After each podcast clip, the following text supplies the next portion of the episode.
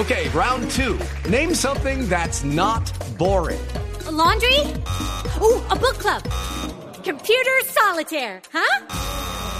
Ah, sorry, we were looking for Chumba Casino. That's right. ChumbaCasino.com has over 100 casino style games. Join today and play for free for your chance to redeem some serious prizes. ChumbaCasino.com.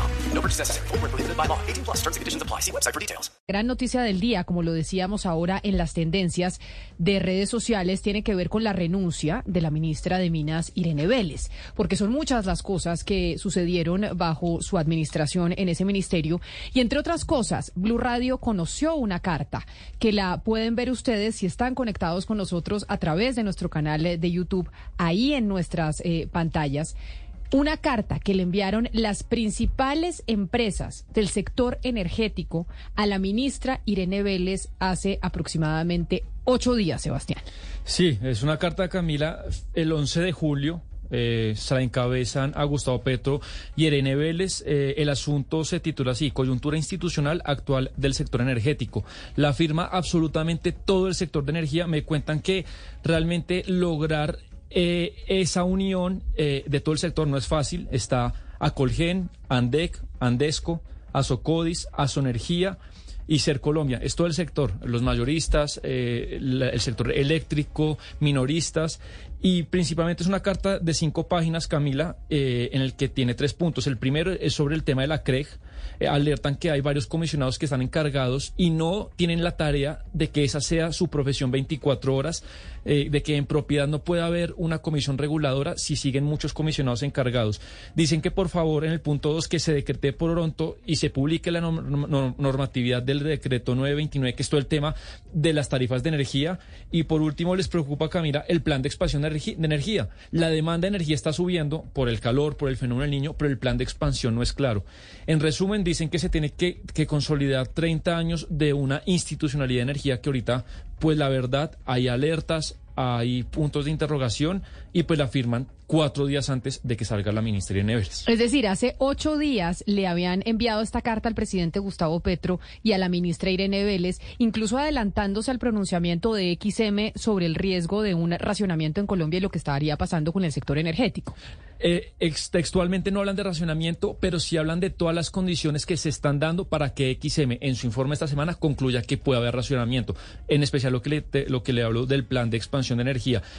Yo esto lo, ya Camila, pues lo, lo concluyo como una tarjeta amarilla del sector. No digo al gobierno, sino al país, alertando. Y con lo de la carta de XM, pues, pues yo creo que, que el tema sí empieza a ser espinoso, eh, porque todo el sector está de acuerdo en que hay cosas que no están funcionando. Le dicen al gobierno, oiga, trabajemos de la mano, como por ejemplo que los comisionados de la CREC eh, dejen de estar, eh, pues eh, que sean en firme, que dejen de estar encargados, por ejemplo. A Colgen, Andec, Andesco, a Socodis, a su energía, Air Colombia, le mandaron esta carta que ustedes están viendo si están conectados con nosotros a través de nuestro canal de YouTube el 11 de julio de este año, hace ocho días. Hoy estamos a 18, 18. sí, hace siete días, al presidente Gustavo Petro y a la ministra de Minas, eh, Irene Vélez. Asunto, coyuntura institucional actual del sector energético. Lo peor que nos podría pasar, lo peor que le podría pasar al gobierno nacional es de verdad, Claudia, enfrentar un eh, racionamiento. Yo no sé si usted se leyó ese libro de Mauricio Cárdenas cuando habla de su historia dentro del eh, sector público y cuenta, por ejemplo, y creo que incluso Juan Manuel Santos también eh, lo, ha mencionado en, en algunos textos, del drama y la angustia que vivieron en su momento eh, cuando Colombia se podía pagar. En, eh, durante el gobierno del presidente Juan Manuel Santos, que nunca pasó, pero que ellos tuvieron ese temor.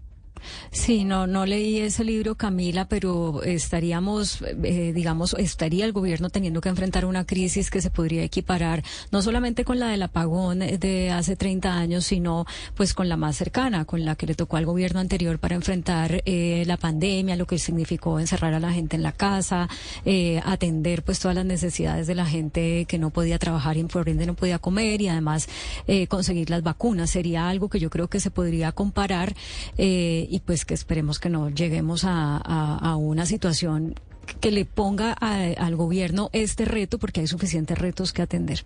Y ahora empezará el sonajero de quién podría llegar a la cartera de minas en reemplazo de Irene Vélez. Oscar, ¿usted tiene algún pálpito? ¿Sabe algo o realmente estamos en ceros? Camila, estamos en cero, mm, pero le quiero contar algo y le voy a hacer una lectura política muy rápida. Si el gobierno está pensando recomponer todo el tema del Congreso de la República para buscar nuevas fuerzas y que le permitan sacar adelante sus leyes, yo pensaría que ese ministerio, ese ministerio o es ofrecido o va a ser pedido por aquellos partidos que están esperando del gobierno una mayor generosidad. Estoy hablando del partido de la U, el Partido Liberal y otros partidos. Es decir, esa cartera, ahora que no va a quedar en cabeza de la ministra, que era del riñón del doctor Petro, eh, seguramente va a ser muy pedida y seguramente va a estar por ese lado. Si el presidente Petro está realmente considerando la posibilidad de abrir el espectro y buscar una, una mayor amplitud política, porque si lo que busca es radicalizarse mucho más en sus posturas, entonces vamos a tener allí en el Ministerio de Minas otra persona igual o, bueno, o peor quizás que la doctora Vélez. Es que eso es lo que yo estaba pensando, Oscar y Camila. Creo que el presidente Petro va a nombrar un ministro ahí que mantenga su línea, ¿no? O sea, nada de explotación de hidrocarburos, o sea, totalmente eh, más eh, centrado en temas ambientales y no en el tema de, de, la explotación del petróleo, del carbón, del gas. Creo que se va a intentar mantener la línea que, que llevaba la ministra Irene Vélez en ese sentido. Pero yo creo que yo creo que lo que dice Oscar, esa lectura política puede ser acertada y es, es una buena oportunidad para recomponer las relaciones en el Congreso de la República y hacer que le pasen sus reformas sociales, pues que en este momento están en riesgo, porque como lo hablábamos ayer con los representantes de los partidos, que en este momento están tratando de hacer una coalición en contra del gobierno nacional. Pero a mí me parece que esa no puede ser la prioridad. Hello, it is Ryan, and I was on a flight the other day playing one of my favorite social spin slot games on chumbacasino.com. I looked over the person sitting next to me, and you know what they were doing? They were also playing Chumba Casino. Coincidence? I think not. Everybody's loving having fun with it. Chumba Casino is home to hundreds of casino style games that you can play for free anytime, anywhere, even at 30,000 feet. So sign up now at chumbacasino.com to claim your free welcome bonus. That's chumbacasino.com and live the Chumba life. No purchase necessary. DTW, void, were prohibited by law. See terms and conditions 18 plus. Camila, la prioridad en este momento es la seguridad energética del país. Y no pueden traer ahí un político que no sepa lo que está haciendo. Pero es que puede ser un técnico apadrinado por un partido político, no quiere decir que, Camila. No, que no haya técnicos apadrinados por pero partidos. pero la primera característica que tiene que tener la persona que llega al Ministerio de Minas es que sea un técnico y que haya lidiado con este tipo de crisis antes, porque se viene un niño que puede ser muy terrible, el país se enfrenta a una situación muy delicada y esto tiene que manejarlo un experto. Vea, Mariana, le voy a leer el titular de hace minutos del periódico Vanguardia periódico Vanguardia de Santander. ¿Qué dice? Ante inminente salida de Irene Vélez, el nombre del santanderiano Fernando Vargas suena fuerte para llegar al Ministerio de Minas. Tras conocerse que los próximos días la ministra de Minas y Energía, Irene Vélez, renunciaría a su cargo en el gabinete del, eh, eh, presidente Gustavo Petro, el nombre del exalcalde de Bucaramanga, Fernando Vargas, tomó fuerza como posible sucesor. Recordemos que el señor Vargas eh, iba a estar compitiendo con Rodolfo Hernández por la gobernación. Eh, o, pues tenía esa intención. Entonces, eh, ahí hay que tener eh, en cuenta ese pero ese yo no sé quién es ese señor Vargas pero es y, seguramente pues vanguardia sacando ahí poniendo a sonar miembros del, del departamento porque aquí las regiones son importantes.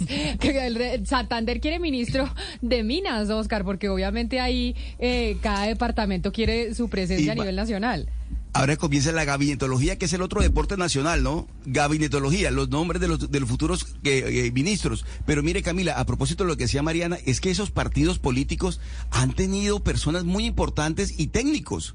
Es que lo que está pensando es que todos son politiqueros y no.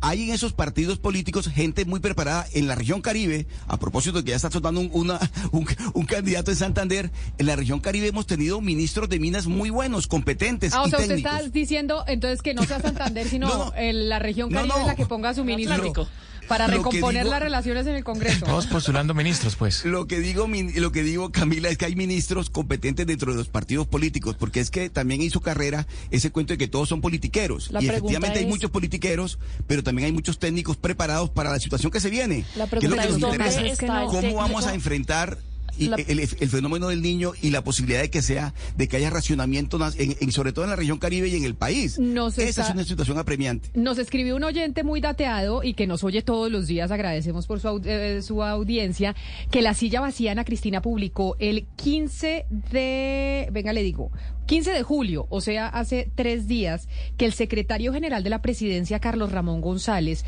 le ofreció el Ministerio de Minas a Fernando Vargas Mendoza, ese que dice Vanguardia Y que su solo ofrecimiento despeja la campaña por la gobernación en Santander y deja el interrogante sobre si los días de Irene Vélez están contados en el gabinete. Esto hace tres días, decía la silla vacía. O sea, sí hay varios medios que han mencionado al eh, señor Vargas como posible reemplazo de la ministra Irene Vélez. La pregunta es, ¿el señor qué tanto sabe del sector?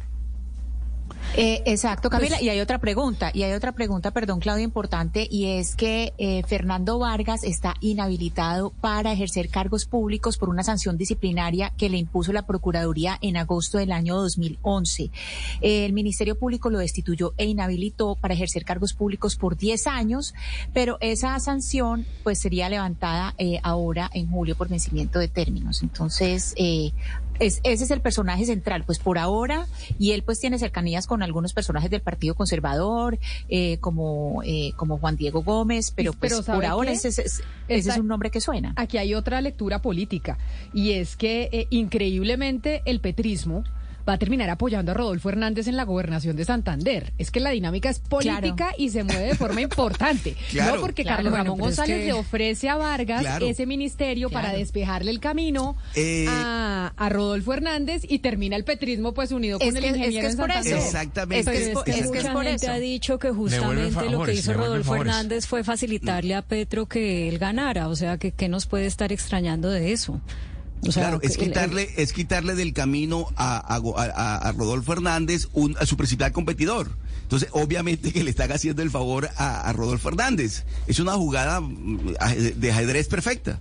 Hildebrando Vélez, el papá de la ministra Irene Vélez, en defensa de su hija, porque pues aquí lo que sí es cierto es que Hildebrando Vélez, yo quisiera ser un papá así, un papá que me consiguiera tanto trabajo y que estuviera siempre tan pendiente de mi vida profesional. No, de verdad, porque a mí mi papá no me consiguió ningún trabajo y me encantaría que lo hiciera. Pero Hildebrando Vélez a través de su cuenta de Twitter pone una imagen como, yo les encanta, eh, poner imágenes como las de Obama ahora a los ministros. Acuerden que la Como ministra. Carolina Corcho también tuvo una en su cuenta de, de Instagram. sí, Exacto como heroica. eh, como heroica, pero es como una moda de los políticos. Pues pone don Indebrando Vélez en su cuenta de Twitter, Irene Vélez 1, campeona nacional de nado sincronizado. Yo no sabía que, bueno, el deporte es importante y le da a uno mucha disciplina en la vida.